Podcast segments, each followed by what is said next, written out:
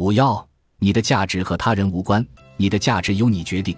他人在金钱上提供给你什么和你无关，只和他们自己有关。上例中，顾客报给设计师的价格低于设计师认为的价值，这和设计师有关吗？没有。顾客眼中设计师工作的价值怎么影响他自己，才和价格有关系。这一切都关乎设计师的工作与顾客事业的吻合程度。或许顾客不是很重视这个项目，又或许原来有人为他提供过类似的服务，但是收费更低，所以他才会那样报价。我重复一遍，这所有的一切都和设计师的实际价值无关。你不能因为别人报酬给的少摆脸色。人们对事物，甚至对你，都有自己的价值判断。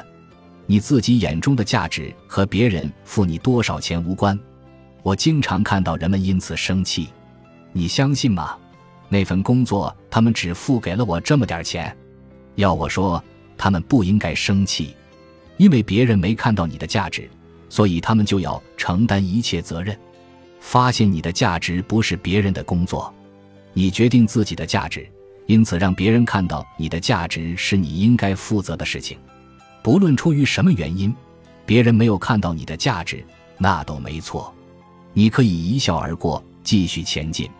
为什么你有那么多价值，别人却不愿意付那么多钱呢？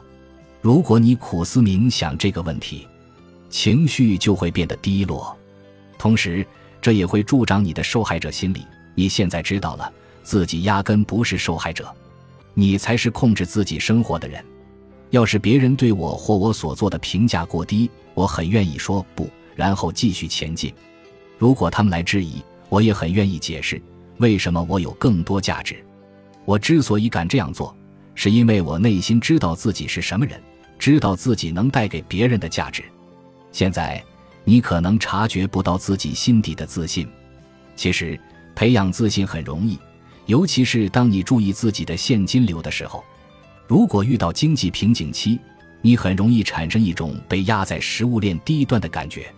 但是我告诉你个小秘密：即便你的财富增加了，你的自信和价值也不一定会增加。这又是另一个故事了。